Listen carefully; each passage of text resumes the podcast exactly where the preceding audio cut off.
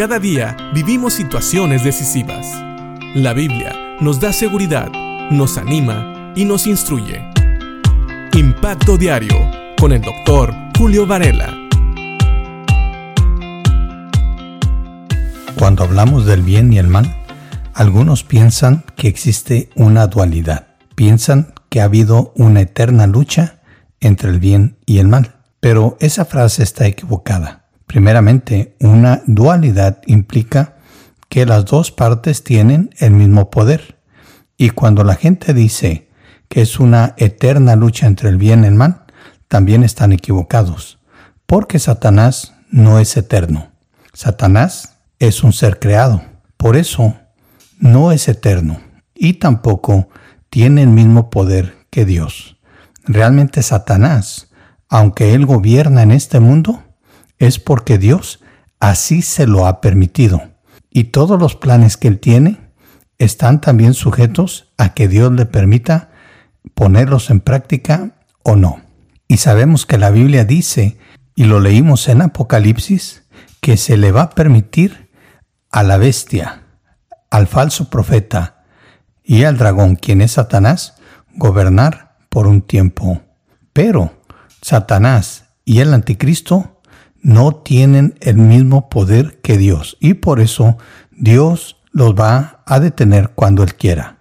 Fíjate bien lo que dice Pablo en la segunda carta a los tesalonicenses en el capítulo 2, en el versículo 8, hablando precisamente del anticristo y del tiempo en que Dios le permita gobernar.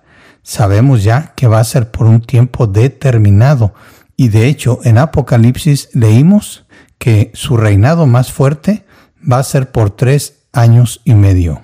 Dice aquí en 2 los Tesalonicenses capítulo 2 versículo 8, entonces el hombre de anarquía será dado a conocer, pero el Señor Jesús lo matará con el soplo de su boca y lo destruirá con el esplendor de su venida. Así es, ya vimos que nuestro Señor Jesucristo primero viene y arrebata a su iglesia.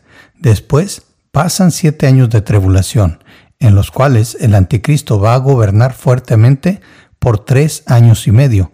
Eso es lo que se llama la gran tribulación.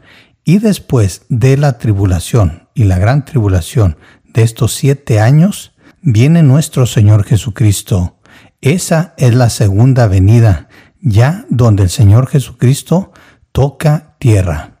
Él viene a este mundo y viene a gobernar, y por eso va a vencer al anticristo y a cualquiera que se oponga a él. Según Apocalipsis capítulo 19, va a ocurrir también la batalla del Armagedón, y el Señor Jesús es el que va a ganar la batalla, él solo, sin ayuda.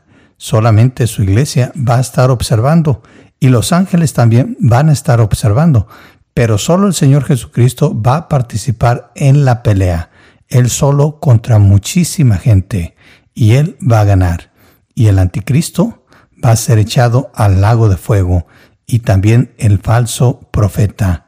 Así que así terminará esta batalla, con el Señor Jesucristo regresando y poniendo orden, porque Él es el que va a gobernar. Así que nunca tengamos miedo cuando hablamos de Satanás, de sus planes o del anticristo. Estos son personajes que están limitados en poder y en tiempo también, porque todos ellos son creación de Dios y Dios les va a permitir hacer ciertas cosas, pero en el momento, en el momento indicado, cuando Dios quiera, ese reinado, esa autoridad que tienen, va a terminar, porque al final de cuentas es Dios el que gobierna, solamente Él, y sus planes son los que se cumplen. Pensemos en esto y agradezcamos al Señor que Él es soberano y que no tenemos de qué temer, porque todos al final van a cumplir con los propósitos de Dios. Y Dios al final, como siempre, va a vencer y su voluntad va a ser hecha. Piensa en esto y que Dios te bendiga.